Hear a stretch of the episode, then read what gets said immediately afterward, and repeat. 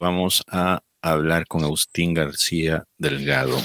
Él es un poeta que nació en Ciudad Jiménez, Chihuahua, el 23 de julio de 1958.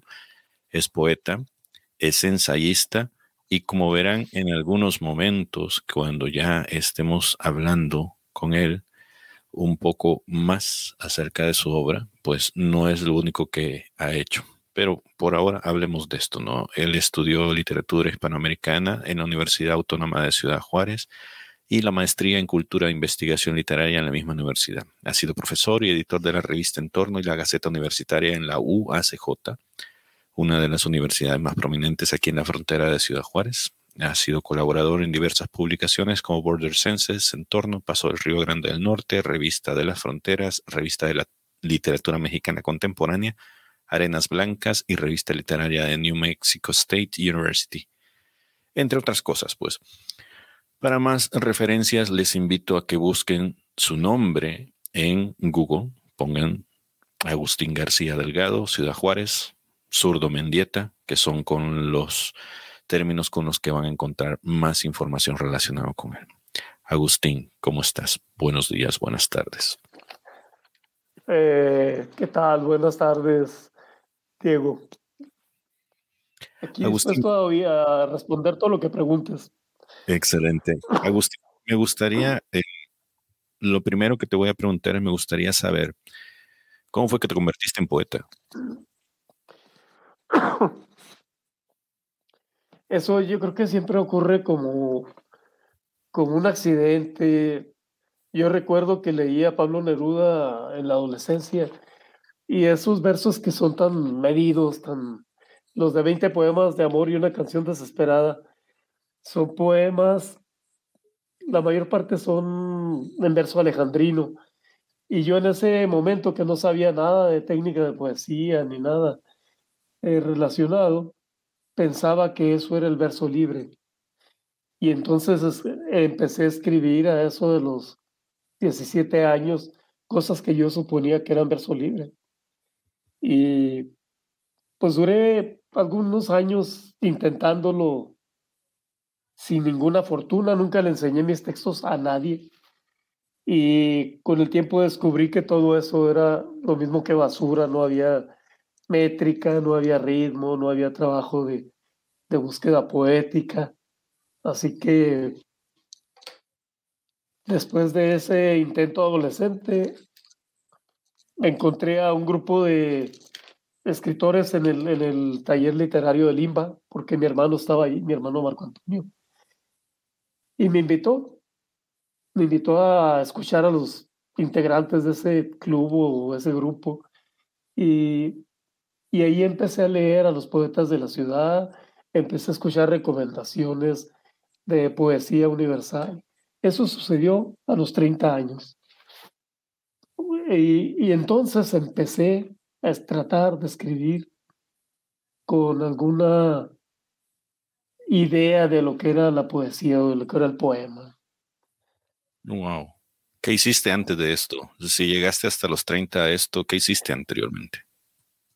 Yo fui carpintero, era un hombre común y corriente, bueno, todavía lo soy, pero me dedicaba sobre todo a vivir mi vida familiar, a trabajar en mil cosas carpintero, fui ayudante de herrería, ayudante de albañilería, bueno, vendedor, fundidor, mil cosas, ¿no?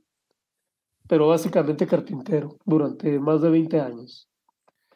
Tengo también entendido que en algún momento practicaste el boxeo.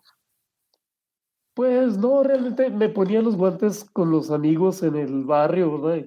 me gustaba pero nunca, nunca fui a un gimnasio ni nada, no, no, no llega a eso. Y nunca me peleé con nadie, jamás. Muy bien. ¿Alguna de esas experiencias se ha visto reflejada en los textos que has creado a partir de que ya te convertiste más seriamente en poeta? Fíjate que el, uno de los últimos libros que tengo escritos e inéditos se llama Carpinterismos.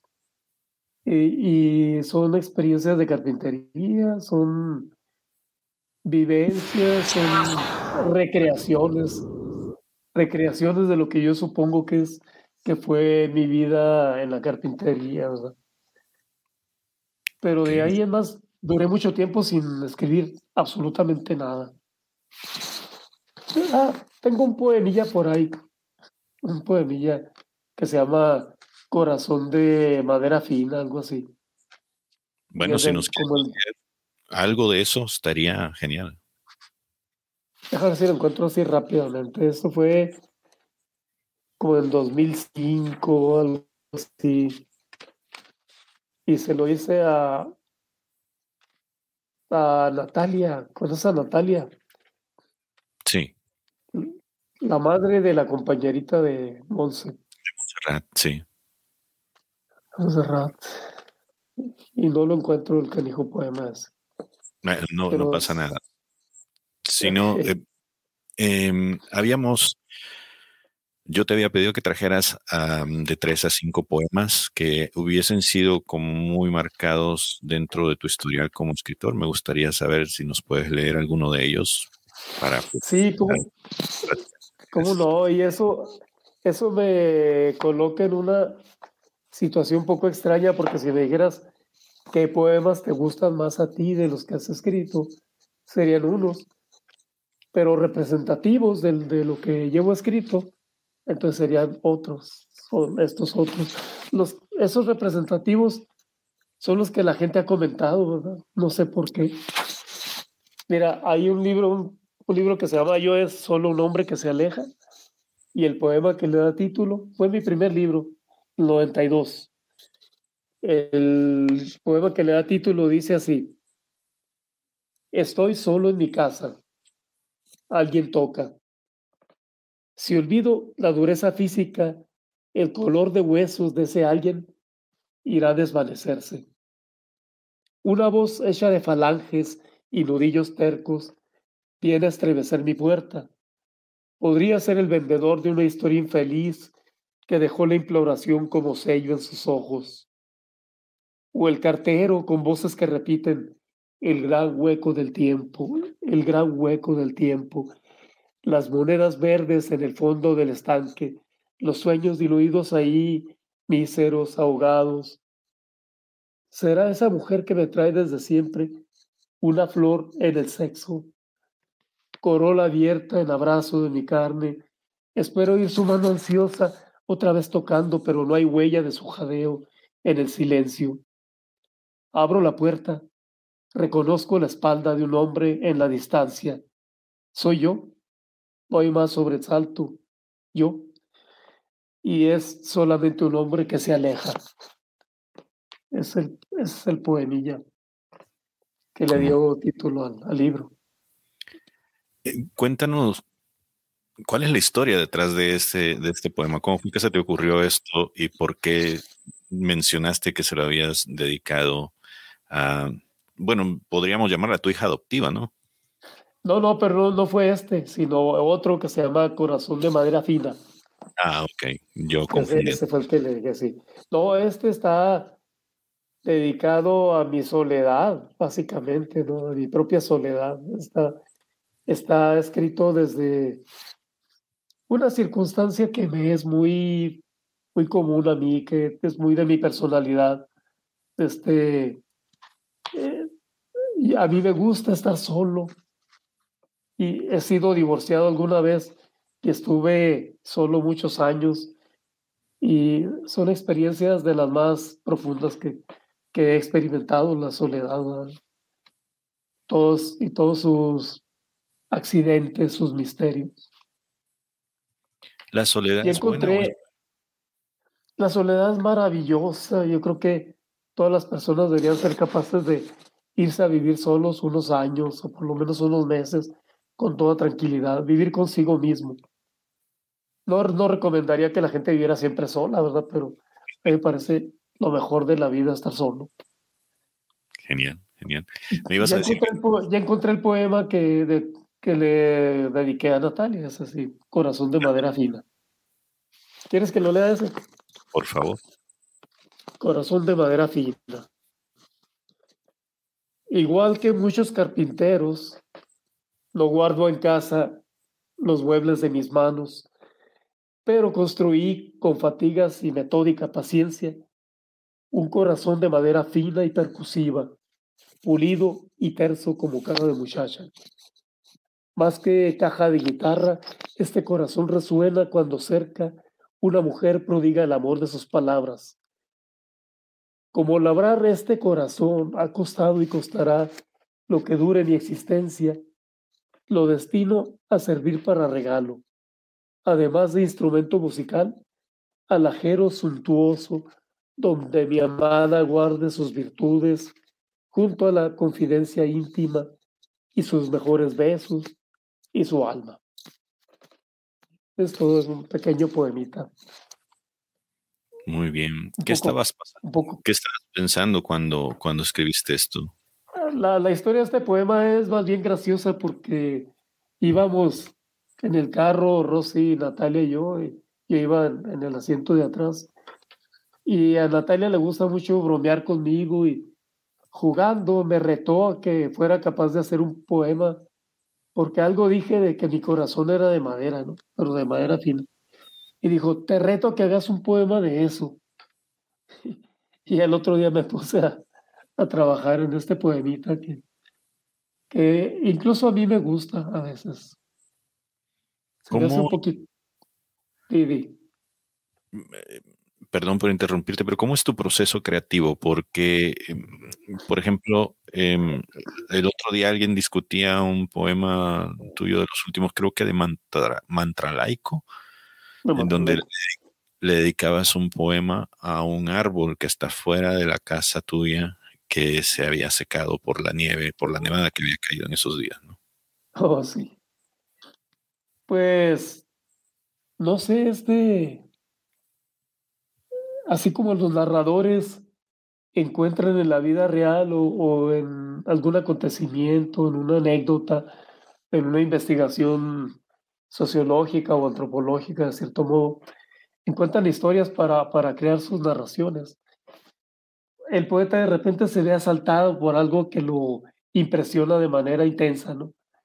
Entonces, a mí me dolió mucho ver cómo moría un árbol que teníamos enfrente de la ventana era un moro macho. Y este iba, iba frondoso, iba grande, como uno que tienes por ahí enseguida. Y cuando lo vi secándose poco a poco y me di cuenta que tenía una enfermedad y que tenía que cortarlo, sentí muy gallo. Pensé que era un poco falta de cuidados por parte de nosotros, los que debíamos cuidarlo. Y entonces fue cuando nació ese poemita que ya ni me acuerdo cómo, se llama, pero ese de Matralaico dices, ¿verdad? Sí, sí me acuerdo del poema, desde luego, pero no, no recuerdo en qué página estará, no recuerdo el título del, del texto. Y otra cosa mía, no estoy, dime, dime. Adelante, adelante. ¿Y otra cosa tuya qué? Eh, no estoy seguro de que esté en Mantralaico. Ok, ok. Una de las cosas que me llama la atención es que em, el poeta, por lo general, mm, al menos desde donde yo lo veo, es una persona que descifra el mundo y lo vuelve a cifrar. Porque no necesariamente, y es lo que tienen en contradicción con los narradores, no necesariamente te dan un mensaje de forma directa para poder hablar acerca de, en este caso, los sentimientos o punto de vista de, la realidad que, que los embarga. Ah. Eh, eh, en, tu caso, ¿crees coincidir con esa visión o, o estaríamos hablando de algo un poco más diferente? Pues pienso que si se asume la poesía como, como cierta tarea personal, no importa que no sea parte de una carrera, pero, pero sí una parte de una responsabilidad por expresarse uno mismo, por, por descifrar lo que uno ve del mundo, sus visiones del mundo y de la vida y de la vida interna y de la vida externa.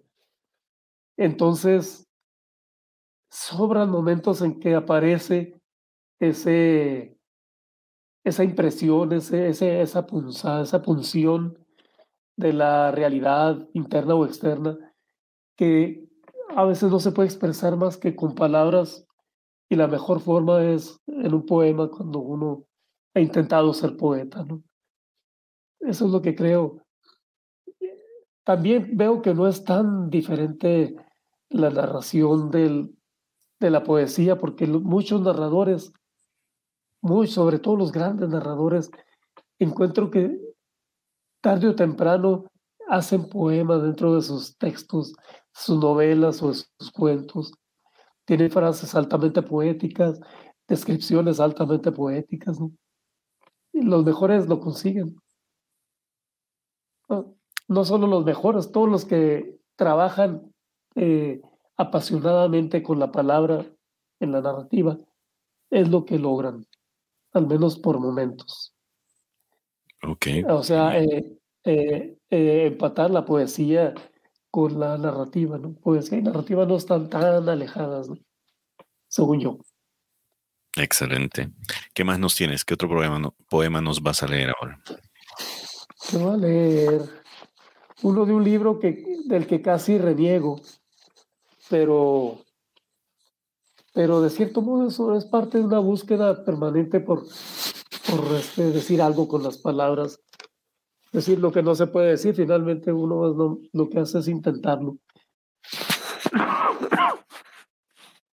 El primer poema de Brisna, de Sílice y Luz, se llama Breve Navegación en Pie Quebrado. Y es la ampliación de, del mismo poema que en otro libro que se llama Breve Animación apareció en una versión muy corta. Este ya acabó con tres estancias del mismo número de versos. Ahí va. Está hecho en octosílabos. Breve navegación en pie quebrado. La palabra deja estelas en el viento dibujadas, y quien esta magia sabe, se desliza devanando una canción porque el alma es un acuario para ir pausas remando, pues no hay prisa.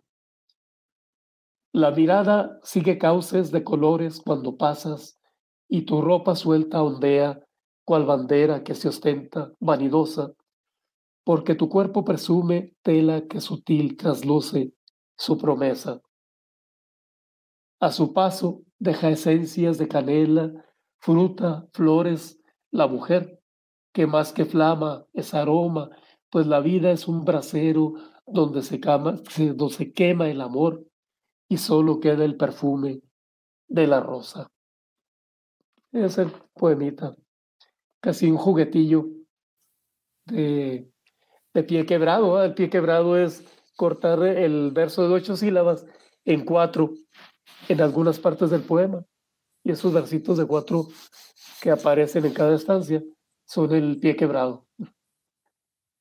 Tú das muchos talleres de poesía aquí en la frontera. ¿Crees que todo el mundo puede ser poeta? No, definitivamente no. Los talleres de poesía tienen otra, una función como que va más allá de la, del intento de darle más herramientas técnicas al poeta incipiente, ¿verdad? la otra función de esos talleres, y no hay más remedio que reconocerlo, es hacer que se conozca la poesía y hacer que la gente aprenda a disfrutar la poesía mediante la lectura, mediante el análisis, el comentario, la discusión, el diálogo acerca del poema. Porque si uno le dice a alguien que no ha leído poesía, mira este poema, léelo, a ver qué te parece, generalmente no lo va a entender. No sé si nos pasa en México o en todo el mundo, pero al escuchar canciones nos gustan y no las estamos escuchando de manera integral, no las estamos entendiendo eh, cabalmente. Entonces, pero en la poesía nos va peor. Generalmente la gente no entiende nada. Les damos un poema de Sor Juana, los octosílabos más sencillos, y no lo entienden. Entonces, hace mucha falta difundir la poesía por medio de lecturas, de talleres, de, de, charlas, ¿no? Creo que esa es la mejor función de, de un taller de poesía. No todos van a salir poetas de ahí. Será un número ínfimo el que sea, el que aparezca después.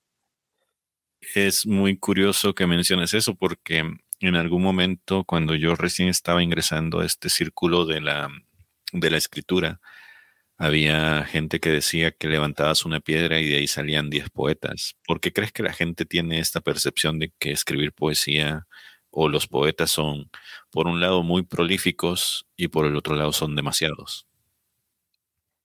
Pues parecen contradictorias las afirmaciones, pero son ciertas todas. Este, hay muchos poetas. Esa frase, por cierto, está tomada de la Biblia, ¿verdad? creo que las cartas de San Pablo, que levantas una piedra y encuentras un cristiano, ya cuando empezaban a cundirla. Y este, la, la cuestión es que hay mucha gente que encuentra facilidad, así como yo encontré facilidad a los 17 años al leer un poeta, una poesía que parece fácil, la de Neruda, y dije, pues yo también puedo ser poeta y me puse a escribir por escribir. Es fácil escribir, es fácil escribir poemas. Lo difícil es, es inscribirse en la tradición poética considerando las formas de escritura que han prevalecido a lo largo de, los siglos, de, incluso milenios. Pero, pero también es muy válido escribir, aunque uno no escriba bien, no importa, ¿no? Lo malo sería creerse uno poeta, ¿verdad? Cuando apenas está conociendo por encimita el fenómeno poético. ¿Cuántos años o en qué momento sentiste que aun cuando ya habías entrado de forma profesional según tus propios estándares al mundo de la poesía, te concebiste como poeta? Por ejemplo, a mí me pasa que yo llevo un par de años escribiendo, pero por un lado no me sentía como tal como para poder decir, sí, yo soy escritor. Pero luego tuve que hacer un, un autoexamen de que si es para allá donde quería ir, pues tenía que empezar a pensar como tal y comportarme como tal, escribir, leer, bla, bla, bla. En tu caso, ¿cómo fue que te empezaste a auto descubrir como poeta? ¿Cuándo fue que dijiste, sí, soy poeta? Todavía, todavía no lo logro decir, porque para mí necesitaría tener relación con, con que yo lo asumiera igual que una carrera, una carrera de la que voy a depender para vivir o por lo menos para sentirme íntegro, para sentirme completo nunca lo había pensado con cierta seriedad como hasta hace unos dos o tres años. Dije, si voy a escribir poesía o narrativa lo que quiera, lo que me guste escribir, ya no lo quiero hacer de manera ocasional. Ahora quiero hacerlo como una especie de vocación y, y lo voy a hacer con responsabilidad, con constancia, con cuidado y procurando publicar también. No, no se puede publicar tan fácil, ¿verdad? Pero, pero esa es la intención, es que escribir con, con la idea de que lo que está uno escribiendo algún día va a aparecer publicado. Con ese cuidado tendría uno que escribir. Muy bien. Pero sí, hace apenas unos dos, tres años que empecé a, a creer eso, ¿no? Increíble. ¿Tienes otro poema? Sí, este. Pues la parte aquí. Vamos a escuchar de qué se trata. De este que me. Este libro yo pensé que algún día iba a tener mucho éxito. Se llama Breve Animación.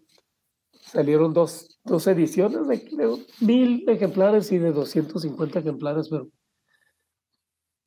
Eh, ese que leí de eh, navegación en pie quebrado tiene la versión corta aquí. Pero de aquí me gustan varios, por ejemplo, este que se llama Ocio.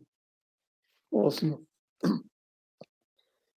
Mece la tierra el sueño de los viejos. Vale decir, se acuna el tiempo en estructuras que reposan. Aguardan el final cesteo, pues labrado que del campo, y los muros con pintura nueva, y la comida humeante, y dispersos ya por fin, los hijos que construyen techos de ciudades y abren los íntimos corredores de sí mismos para descubrir la vida, cuyo asiento y cimiento primordial se llama ocio.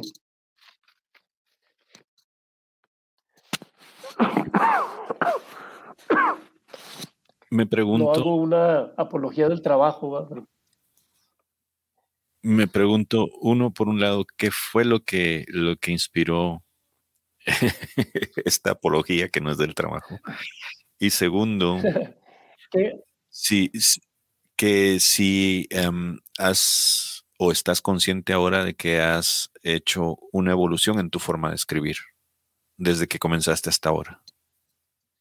Muy bien, este, yo creo recordar que se me ocurrió este poema porque descubrí que la palabra ocio en su raíz no significa holgazanería. yo creo que es del, del latín, no recuerdo la palabra exacta en latín, pero era contraponer el ocio al negocio. Negocio era el no ocio, pero la vida divertida, productiva, de creación artística, era la del ocio.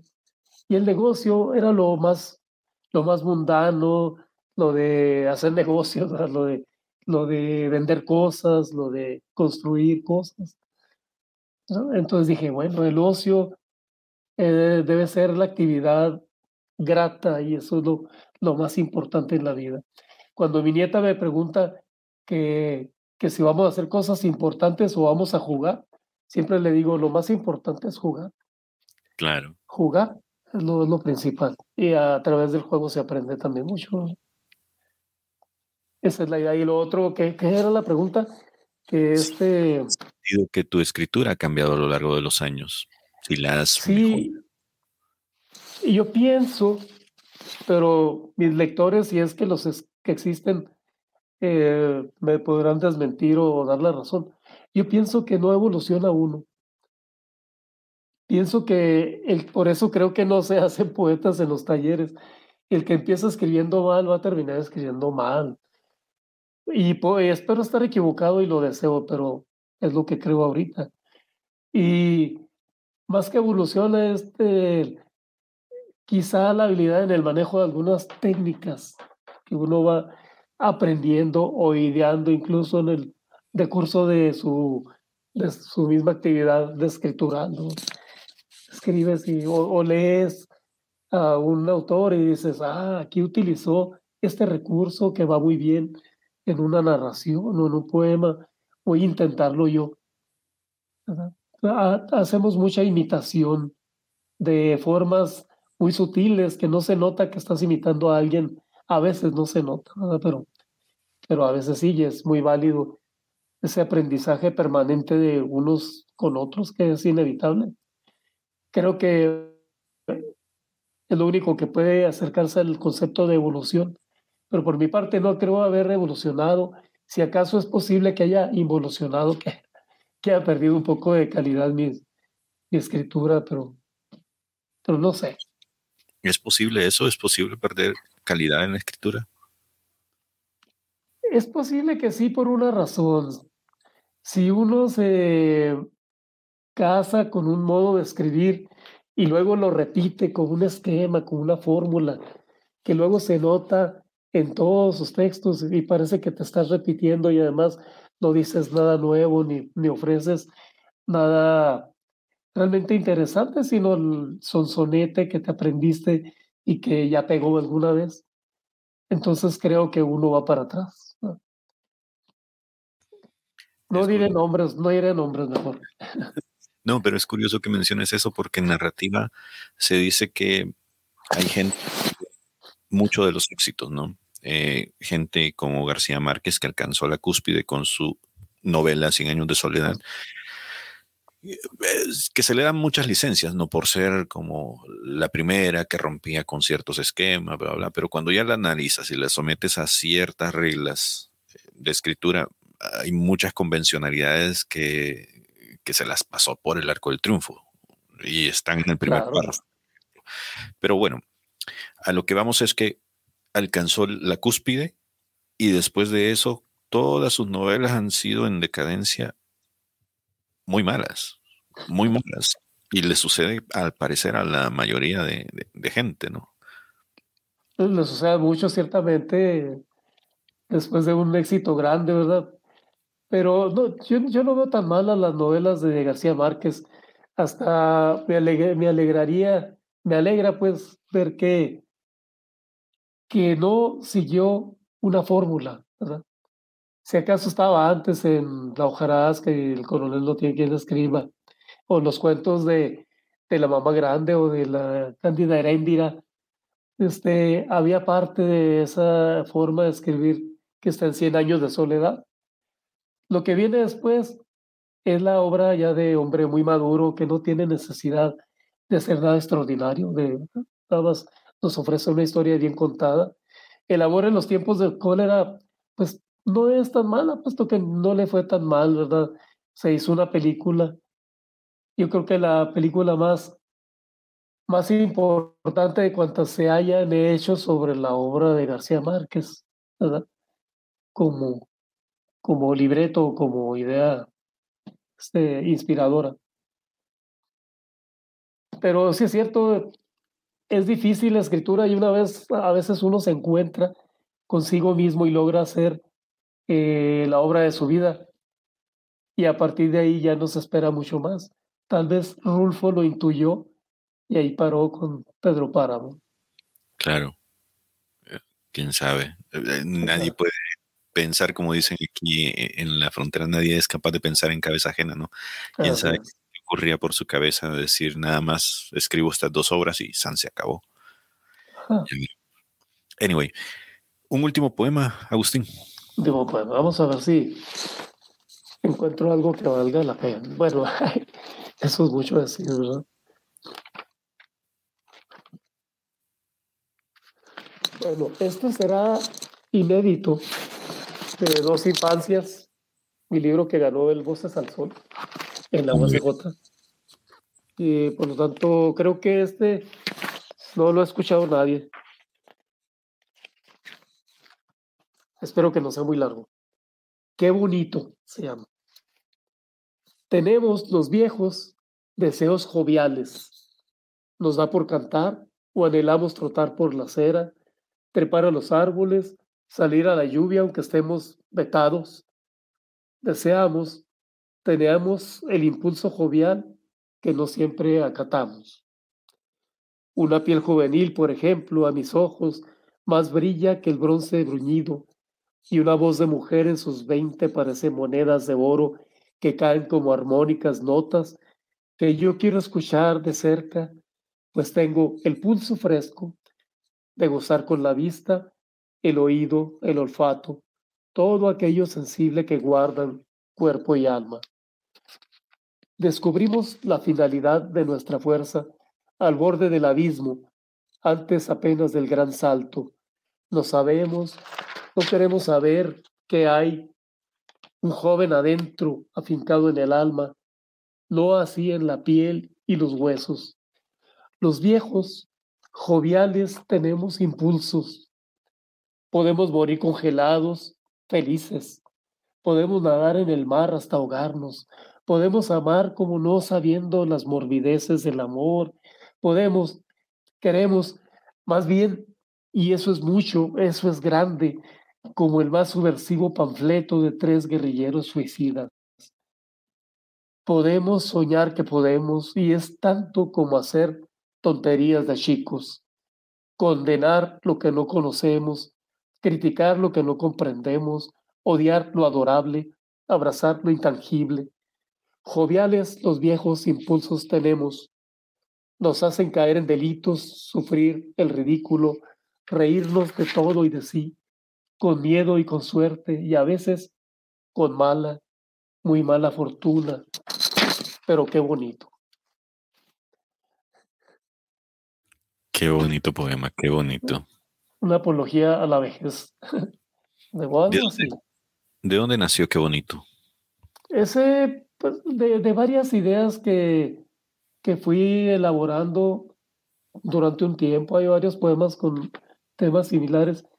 Este, donde reflexiono sobre esas, esas limitaciones que se tienen para los hombres muy viejos, ¿verdad?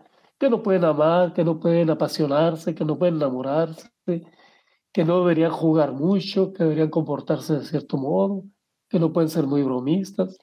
Y yo como tengo algunos de los defectos mencionados aquí, soy bromista, me gusta tomar la copa, bromeo al, punto de que a veces se enoja mi familia conmigo por lo, lo estúpidas de mis bromas, ¿no? Y este, y digo, pero es que los viejos no dejamos de ser chicos, chicos este, arrugados, pero chicos finalmente. Nunca hay que dejar de serlo. Claro. Muy bien. Ya para terminar, Agustín, nada más em, me gustaría que nos recomendaras un libro que estás leyendo actualmente, como para que la gente que tenga acceso a esta entrevista pueda estar en tu misma sintonía, ¿no? ¿Qué libro estás leyendo y recomendarías? Estoy leyendo el Evangelio según Jesucristo de, de Saramago. Este, yo tenía muchos años con estos libros de él, ahí un par de libros, y no me animaba, decía, no, me va, me va a atrapar o no me va a atrapar. Pero comencé a leerlo y me di cuenta de que alguien que ama con pasión un tema, un asunto, y parece que los asuntos bíblicos son con naturales de Saramago, escribe con una gran belleza. Es un libro muy bello. La recreación de un pasaje bíblico es muy difícil que se logre con calidad. Sí. Es, es tocar lo sagrado, ¿no? Pero creo que lo logra Saramago en este texto. Muy, muy bonito, muy poético. Me está encantando. La, el Evangelio según Jesucristo. Muy bien, excelente. Pues nada más ya para terminar, Agustín, me gustaría que em, nos compartas algún lugar donde la gente puede ver qué es lo que estás escribiendo. Entiendo que tienes un blog que estás actualizando de vez en cuando. También alguna red social donde la gente te pudiera pues, buscar para poder compartir contigo. Muy bien, pues estoy en Facebook como Agustín García Delgado. En Twitter estoy, pero casi no tuiteo jamás.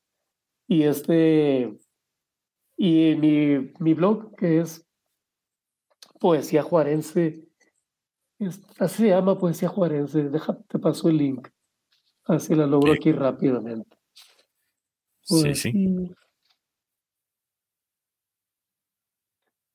Y a ver si sé compartirte el link. Bueno, es https poesiajuarense.blogspot.com. Ese es el, este, la dirección. Estoy a punto de copiarlo y lo pongo aquí en el chat, ¿verdad? Muy bien. ¿Dónde, dónde es el chat? A ver si lo encuentro. Porque soy malo con estas cosas. Ah, prueba chat. Aquí. Agustín, te agradezco me hayas concedido este pequeño espacio para hablar acerca de poesía, de tus anécdotas. Pues muchas gracias a ti, qué bárbaro. Es un, placer, un honor de veras estar en, en tu podcast. Gracias, gracias. Ojalá este pueda llegar a mucha gente que le gusta la poesía y que pues desconoce un poco de cómo es que funciona la literatura aquí en la frontera. Como lo, con mucho gusto. Gracias. Ok,